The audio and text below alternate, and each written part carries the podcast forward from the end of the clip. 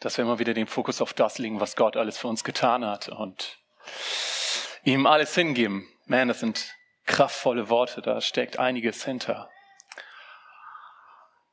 Ich weiß nicht, was du heute Morgen für einen Start in den Tag hattest. Es ist auf jeden Fall gut, dass du jetzt hier bist.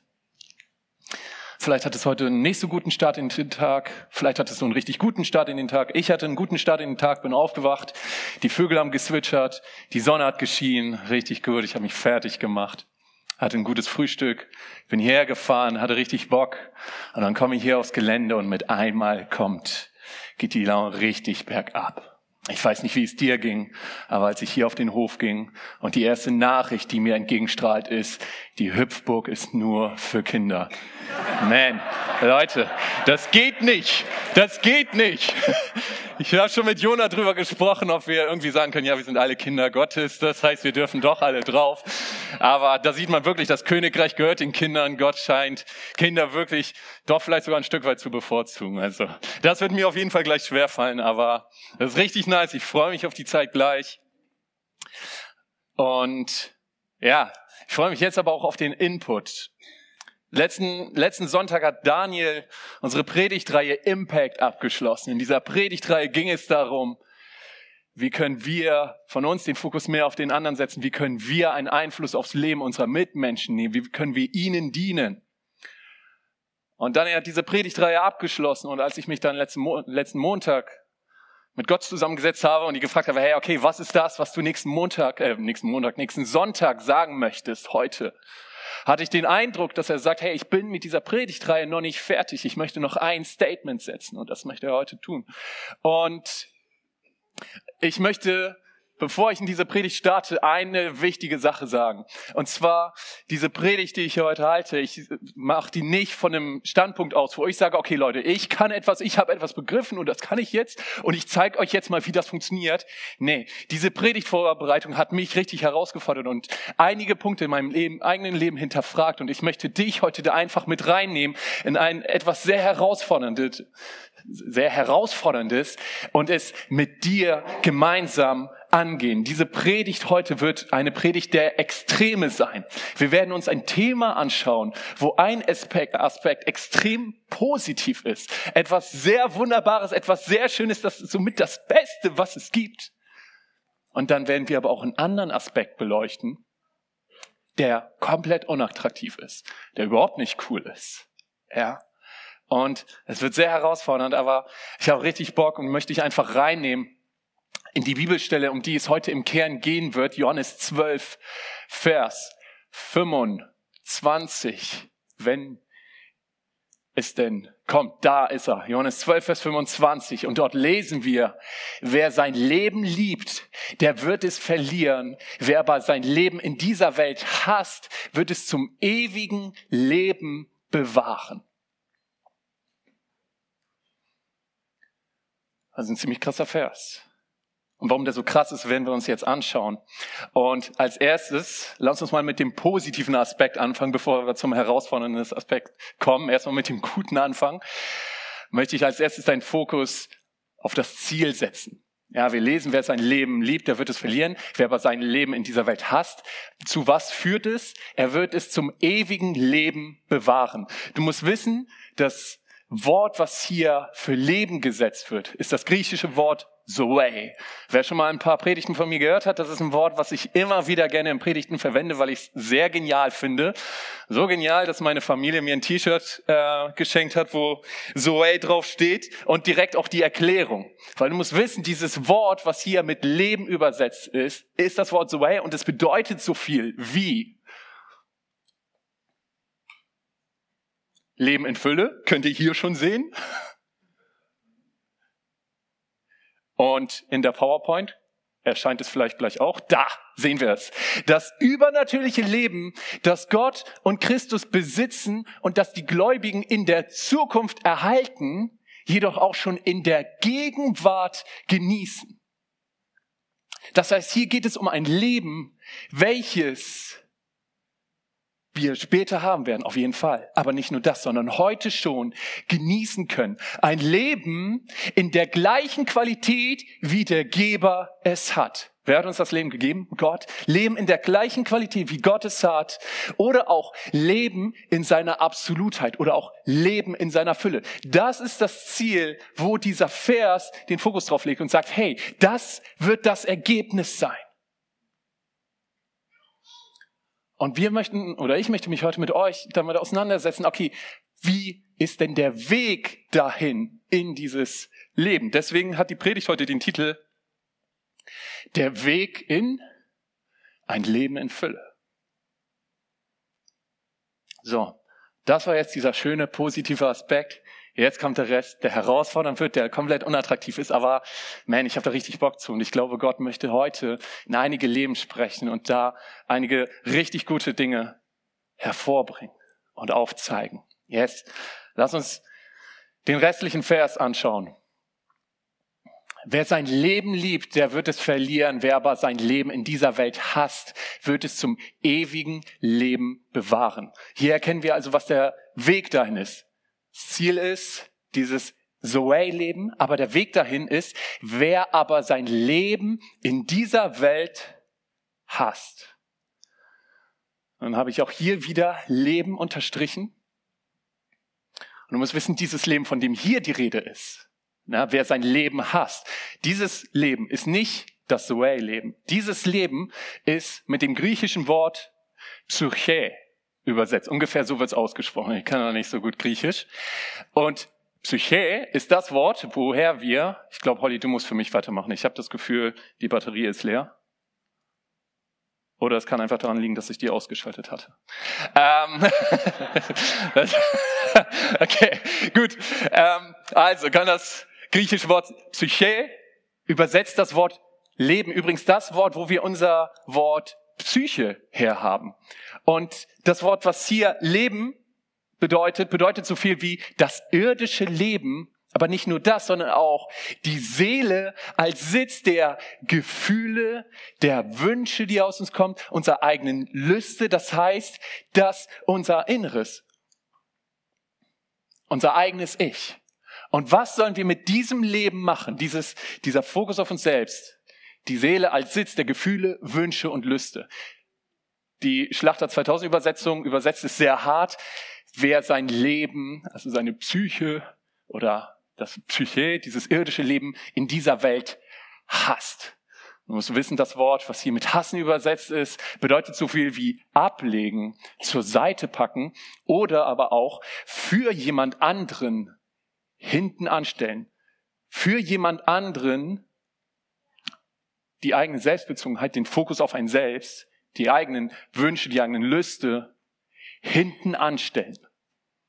Das heißt, um diesen Satz, diesen Vers mal etwas zu verdeutlichen, aufzuzeigen, okay, was, was er in einfacheren Worten bedeutet, ist, der Weg in dieses Zoe-Leben, dieses Leben in Fülle, ist der, dass wir für jemand anderen, für unsere Mitmenschen. Unsere Selbstbezogenheit, den Fokus auf uns selbst, unsere eigenen Wünsche, unsere eigenen Lüste, das, was aus uns selbst kommt, beiseite packen, hinten anstellen. Warum? Warum ist der Weg in dieses Leben in Fülle ausgerechnet das, dass wir unser eigenes Ego hinten anstellen, dass wir da nach hinten gehen. Ich möchte dich mit reinnehmen, um dir das zu verdeutlichen. Ganz am Anfang der Bibel, in die Schöpfungsgeschichte. Gott schafft die Erde und macht da alles, was darauf so, sich so tummelt. Und dann schafft er den Menschen. Wie hat er den Menschen geschaffen? Wir lesen es in 1. Mose 1, Vers 26. Und Gott schuf den Menschen in seinem Bild, im Bild Gottes schuf er ihn. Als Mann und Frau schuf er sie. Wie hat Gott den Mensch geschaffen? Er hat ihn als ein Abbild von sich selber geschaffen. So wie Gott den Menschen ursprünglich geschaffen hat, das war ein Abbild von ihm selbst. Das heißt, wie war der Mensch geschaffen? Müssen wir fragen, okay, wie, was, was charakterisiert Gott denn am besten? Wie kann man Gott am besten beschreiben? Und wir lesen es in 1. Johannes 4, Vers 16. Da wird direkt einfach gezeigt, was Gott ist. Gott ist Liebe. Gott ist Liebe und der Mensch wurde als ein Abbild Gottes geschaffen. Das heißt, der Mensch wurde als ein Abbild dieser Liebe geschaffen. Mit anderen Worten, als Gott den Menschen schuf, schuf er ihn in Liebe. Du musst wissen, heute ist viel Griechisch, das hört gleich auf. Ich glaube, das ist jetzt das vorletzte Mal, dass wir uns mit Griechisch befassen.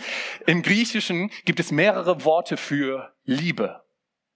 Es gibt die familiäre Liebe, diese Bruderliebe. Es gibt auch die erotische Liebe. Gibt es noch ein paar andere Lieben. Und dann gibt es auch die Agape-Liebe. Von dieser Liebe ist hier die Rede, wo Gott beschrieben wird. Und weißt du, was diese Agape-Liebe auszeichnet? Man sagt auch, dass sie die höchste Form der Liebe ist. Und was diese Liebe charakterisiert, ist, dass sie überhaupt nicht den Fokus auf sich selbst hat, sondern sich dem anderen hingibt, liebt, ihre Liebe schenkt, ohne selbst irgendwas zurückzuerwarten. Und in dieser Liebe wurde der Mensch geschaffen.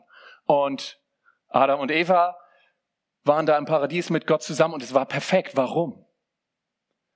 Weil Gott Adam und Eva mit seiner Liebe dichtballern konnte, sie versorgen konnte und alles geben konnte. Und Adam und Eva haben Gott komplett geliebt, weil sie alle in dieser Agape-Liebe geschaffen sind und alle in dieser Agape-Liebe gelebt haben. Jeder den Fokus auf dem anderen. Da war kein Raum für Stress, da war kein Raum für Streit, da war kein Raum für Eifersucht, weil jeder nur den Fokus auf dem anderen hatte. Und was passierte dann? Dann kam es zum Sündenfall. Adam und Eva haben von der verbotenen Frucht gegessen. Und was war das Erste, was passierte, nachdem sie von der Frucht gegessen haben? Sie haben gesehen, oh shit, ich bin ja nackt. Zum allerersten Mal in der Geschichte der Menschheit wird ein Mensch, setzt ein Mensch den Fokus auf sich selbst. Und zum allerersten Mal verspürt ein Mensch Scham. Und sie schämen sich und sie suchen sich irgendwas, womit sie sich ankleiden können. Und was passiert als nächstes? Gott ruft sie und sie bekommen Angst. Das allererste Mal, dass ein Mensch Angst verspürt und sie verstecken sich vor Gott. Und seit diesem Sündenfall wachsen wir als Menschen in diesem Ich, dieses Ich, welches seinen Fokus auf sich selbst hat, auf. Da brauchen wir gar nicht weit schauen. Ich könnte mir vorstellen, dass so gut wie jeder hier schon mal diese Situation erlebt hat. Vielleicht du sogar schon als Vater oder Mutter. Ich bisher nur als unschuldiger Supermarktbesucher. Du bist im Supermarkt und da ist dieses Kind, welches schreit, weil die Eltern ihm nicht das kaufen, was es haben möchte. Und es schreit so lange rum, bis den Eltern das zu unangenehm wird und die ihm doch dem Kind das schenken oder kaufen. Das ist Selbstbezogenheit in Aktion. Es ist nur der Fokus auf sich selbst. Ich will das haben. Ja. Und ich weiß nicht, wie es bei dir weiterging, aber vermutlich wirst du irgendwann mal, vielleicht als du in der Grundschule warst oder sowas, ein Erlebnis gehabt haben, wo du auch das erste Mal dieses, diesen Charme gespürt hast. Wurdest vielleicht für irgendwas ausgelacht oder sowas. Und du hast irgendwie darauf reagiert. Vermutlich auf eine von zwei möglichen Varianten. Entweder du hast dich zurückgezogen, es hat dich verletzt, es hat dich traurig gemacht, eine Möglichkeit.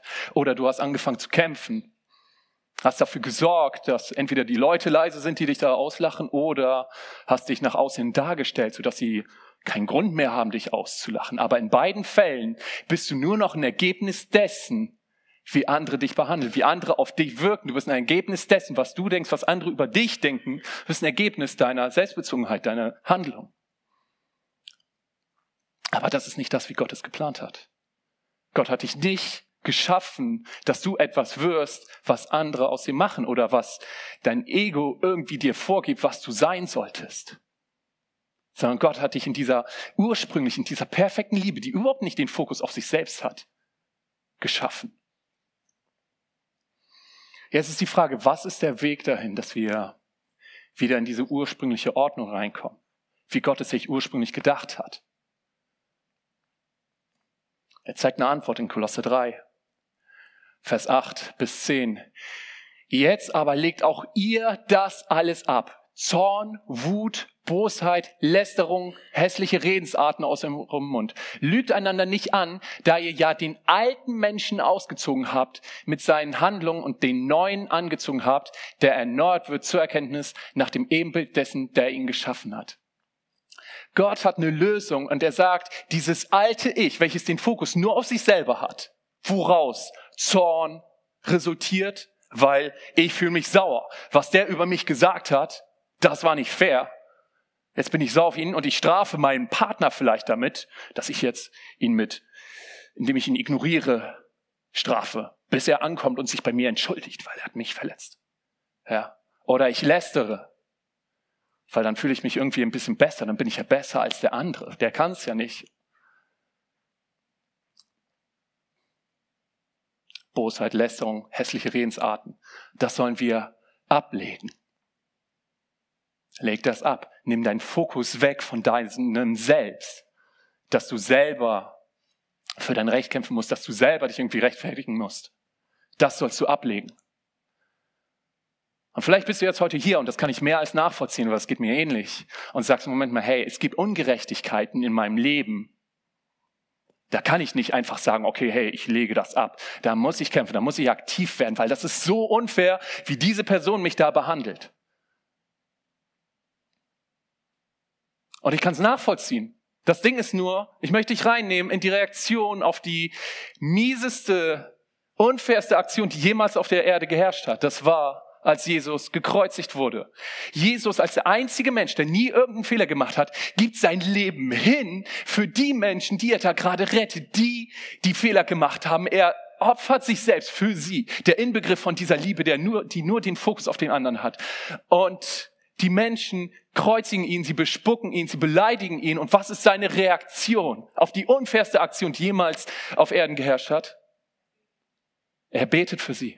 Vater, vergib ihnen, denn sie wissen nicht, was sie tun. In der unfairsten Situation, die jemals geherrscht hat, hatte Jesus seinen Fokus nicht auf sich selbst.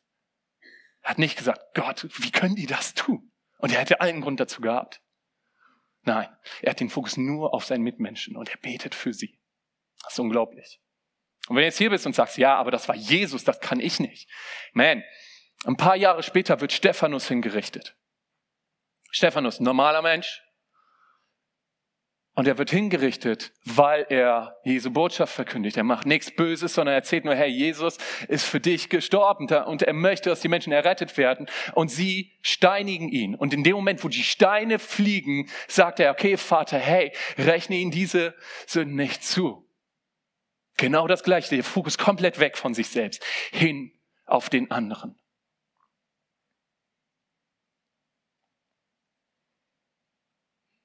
Also glaube nicht, dass du das nicht kannst. Wenn Gott uns auffordert, den Fokus von uns selbst wegzubringen, diese Bosheit, das Lästern, all das Negative abzulegen, selbst wenn wir ungerecht behandelt werden, dann können wir das auch, weil er diese Kraft in uns reingelegt hat. Ja. Du, es ist nicht deine Aufgabe, für dein Recht zu sorgen.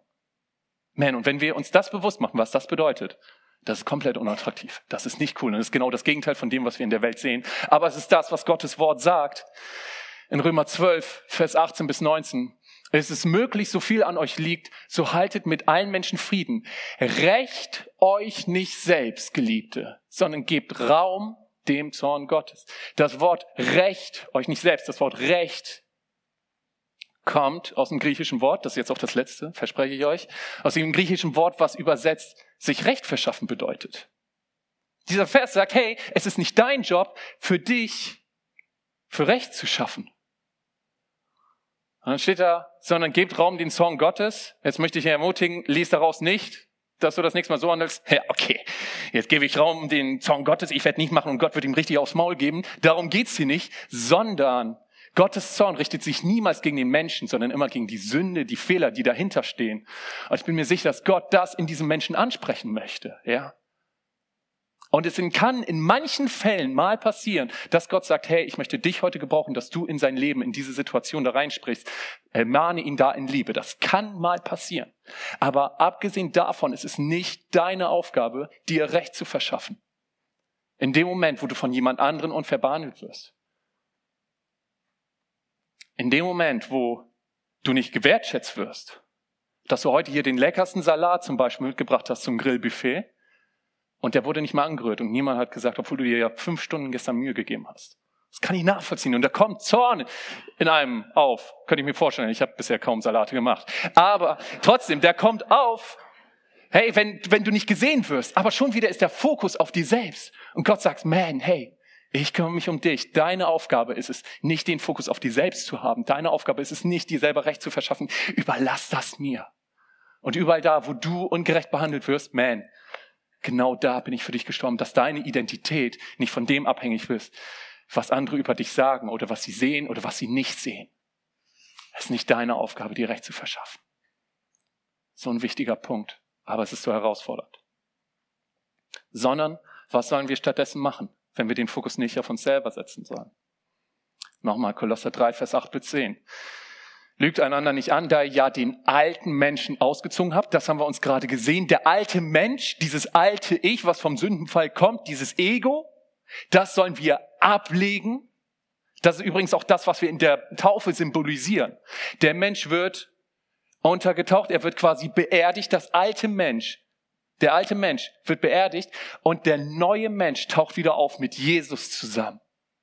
Und trotzdem versucht immer noch mal das alte Ich, wie so ein Zombie da hochzukommen, sagt, doch, leg deinen Fokus auf dich selbst, das kann er doch nicht tun oder sowas. Lass das nicht zu, leg das ab, sondern stattdessen zieh den neuen Menschen an, der erneuert wird zur Erkenntnis, nach dem Ebenbild dessen, der ihn geschaffen hat. Dein neues Ich, was Gott wieder neu für dich geschaffen hat. Wie ist das geschaffen? Nach dem Ebenbild dessen, der ihn geschaffen hat.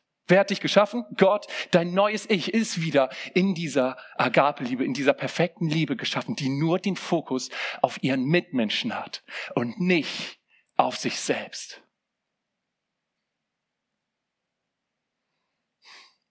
Es ist etwas so Herausforderndes. Und das ist nichts, was wir von heute auf morgen tun können. Aber es ist genau das, was wir machen sollen. Wie können wir das aktiv tun? Wie können wir aktiv dafür sorgen, dass wir den alten Menschen ausziehen, den Fokus weg von uns selbst bekommen und hin in dieses neue wahre Ich, wer wir wirklich sind, in Liebe geschaffen. In dem Moment, wo du Gott annimmst, hast du diese Liebe in dir. Ich möchte dir einfach ein, zwei praktische Möglichkeiten geben, aber ansonsten, das ist so ein Riesenthema, müssten wir fünf Predigtreihen drüber machen, um das überhaupt nur oberflächlich anzukratzen. Eine Möglichkeit ist es, und da möchte ich dich wirklich zu ermutigen, nimm dir heute eine Viertelstunde und geh, wie die Bibel es aussagt, in dein stilles Kämmerlein, such dir einfach einen Raum, wo du Ruhe hast. Und dann geh dahin und werd einfach mal still und sag, okay Gott, zeig mir, in welchen Situationen in meinem Leben immer noch mein altes Ich hochkommt. Vielleicht in der Situation, wo ich mich immer wieder mit meinem Partner streite. Zu Recht, weil er behandelt mich ungerecht, das kann sein, aber vielleicht kann, will Gott dir da sagen, hey, ich bin da bei ihm dran, aber es ist nicht deine Aufgabe, dafür dein Recht zu sorgen. Oder in dem Stress mit deinem Chef. Hey, fang nicht an, nur weil dein Chef dich ungerecht behandelt, nicht mehr vernünftig zu arbeiten, sondern gib dich komplett noch hin, auch wenn du es auch wenn es so herausfordernd ist. Ich weiß nicht, welche Bereiche Gott da ansprechen wird, aber ich bin überzeugt, wenn wir da ihm Raum geben, wird er uns Bereiche zeigen, wo immer noch unser altes Ich am Wirken ist und wieder hochkommen möchte, wie so ein Zombie und wieder den Fokus auf uns selbst legen will.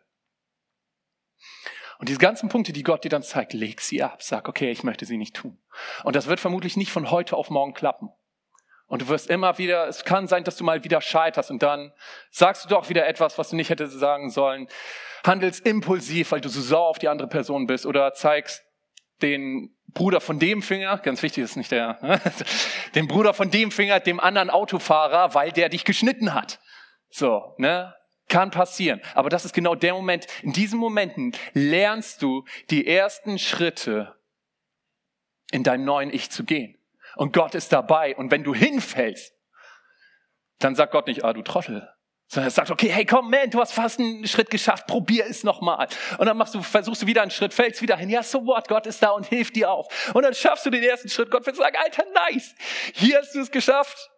Ja, und dann fällst du wieder hin, Gott ist dabei. Tu das nicht aus einer Angst heraus, tu das nicht aus einem negativen Druck heraus, sondern aus einer positiven Motivation, weil du sagst, hey, das ist mein altes Ich, das lege ich ab.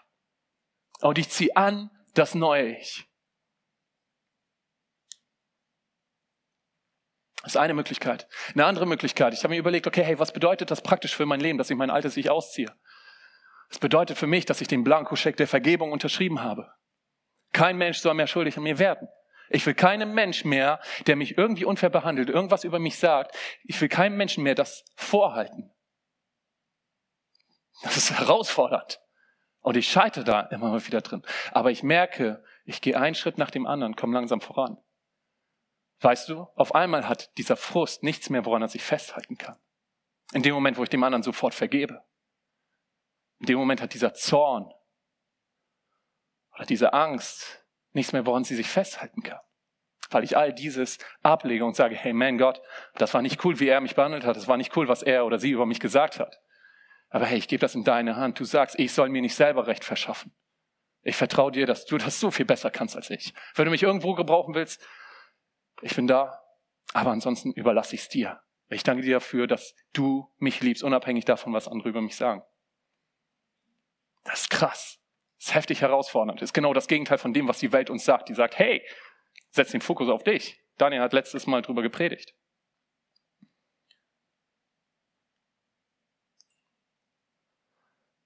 Und dann, wenn du das gemacht hast, diesen Schritt gegangen bist, dein altes Ich ausgezogen hast, zieh das neue Ich ein. Wie sieht dein neues Ich aus? Wir haben es schon gesehen, es ist im Ebenbild dieser Agape-Liebe geschaffen. Was stellt denn diese Agape-Liebe dar? Wir lesen es in 1. Korinther 13, auch das kann ich nur oberflächlich ankreuzen. In 1. Korinther 13 sehen wir 15 Aspekte, was dein neues Ich, dieses, diese Liebe ausmacht. Ich möchte dich ermutigen, je nachdem, wie deep du gehen möchtest, wenn du willst, lerne diese Aspekte auswendig, aber beschäftige dich damit und überleg, was bedeutet das eigentlich? Diese Aspekte, die wir da sehen. Diese Aspekte sind, die Liebe, lesen wir in 1. Korinther 13, Vers 4 bis 7, die Liebe ist langmütig und gütig. Die Liebe beneidet nicht. Warum? Weil sie nicht den Fokus auf den Gegenüber hat, äh, auf sich selbst hat. So, er hat das, was ich nicht selber habe. Ich will das auch haben. Nein, sie hat nur auf dem anderen. Hey, nice, dass der so einen dicken Wagen fährt. Auch wenn er damit nicht ganz so gut umgehen kann, weil er mir fast im Heck sitzt, hey Gott, segne ihn, dass er trotzdem pünktlich da ankommt, wo er hin will. Sie, die Liebe beneidet nicht, die Liebe prahlt nicht, sagt nicht, hey, guckt mich an, wie toll ich das hier kann, guckt meinen genialen Nudelsalat hier heute an oder sowas, ich bin der heftige Typ. Nein, sie hat den Fokus nicht auf sich selbst.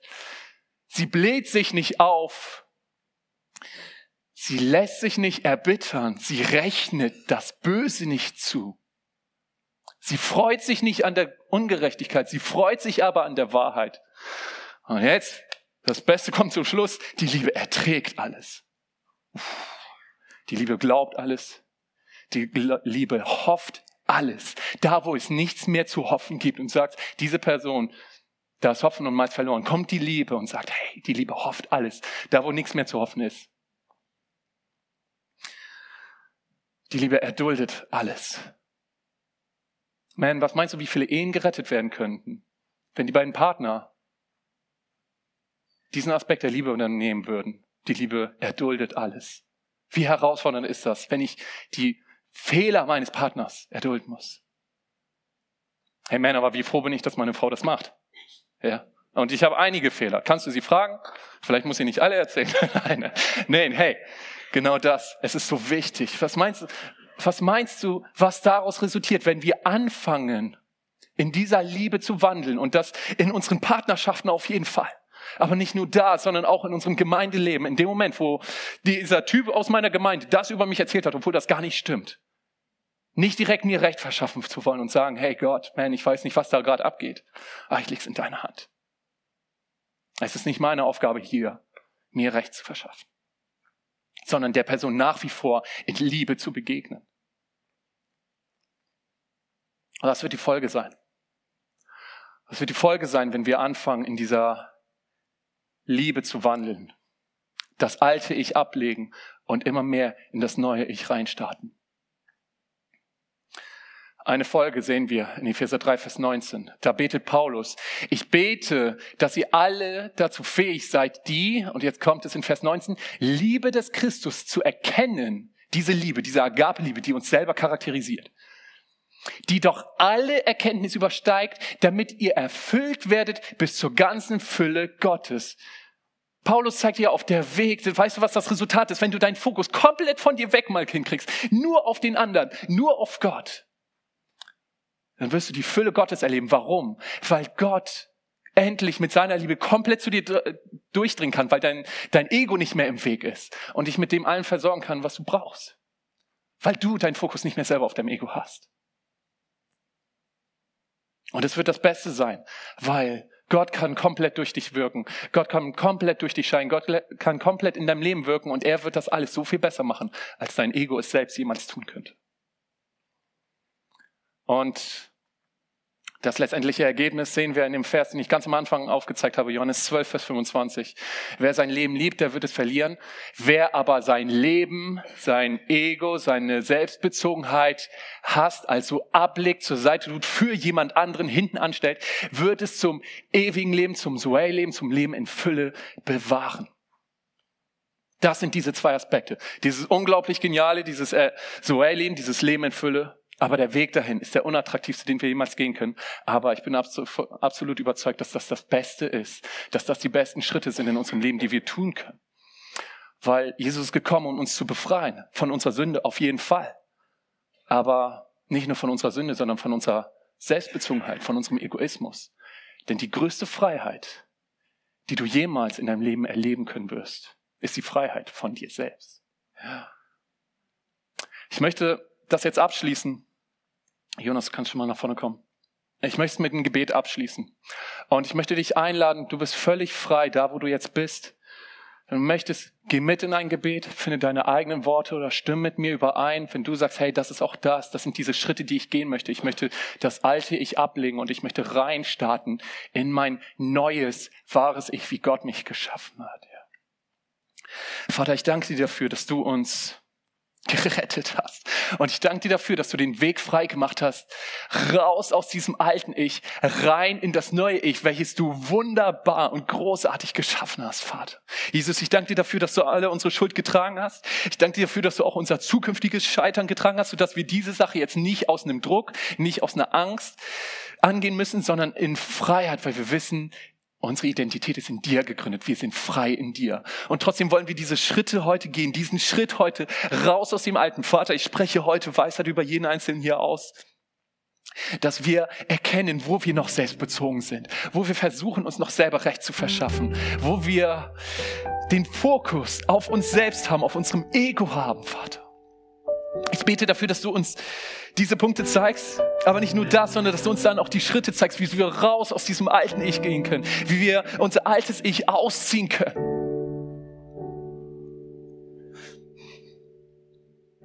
Ich danke dir dafür, dass du uns von diesem alten Ich befreit hast. Und heute sagen wir, wir ziehen das alte Ich aus, wir ziehen unseren Ego aus, wir ziehen unsere Selbstbezogenheit aus, wir ziehen unseren Zorn aus, wir ziehen unseren Hass aus, wir ziehen die Punkte aus, wo wir noch in Unvergegenheit gegenüber anderen Menschen leben. Vater, und wir wollen Ja sagen zu deinem neuen Ich. Das neue Ich, wie du uns geschaffen hast, wie du uns ursprünglich erdacht hast als Abbild deiner Liebe und wie du uns neu geschaffen hast, das neue Ich welches komplett Ja zu deiner Liebe sagt. Und Vater, wir wollen heute diese Liebe anziehen. Diese Liebe, die nicht auf sich selber schaut, sondern die liebt. Ohne Gegenliebe zu verlangen, ohne Gegenliebe zu erwarten, sondern einfach nur mit dem Fokus auf den anderen, Vater. Ich bete heute dafür, dass wir erkennen, wie wir unsere Mitmenschen selbst wenn sie es nicht verdienen, und wer verdient das schon? Wie wir sie lieben können, wie wir sie mit deiner Liebe berühren können. So schwer es auch fallen mag, Vater, wir wollen uns auf dein Wort ausrichten und wollen sagen, okay, wir sagen Ja zu diesem neuen Ich, wir ziehen das neue Ich an. Danke dafür, Heiliger Geist, dass du diese Liebe in uns ausgießt. Und dass wir mit deiner Kraft durch dich gestärkt in diese Situation gehen können, wo wir einfach deine Liebe durch uns durchstrahlen können, Vater. Und ich danke dir dafür, dass du uns auf diesem Weg begleiten wirst. Ich danke dir dafür, dass du noch viel motivierter bist, mit uns diese Schritte zu gehen. Ich danke dir dafür, dass du da bist als guter Vater, der uns auffängt in den Momenten, wo wir wieder fallen.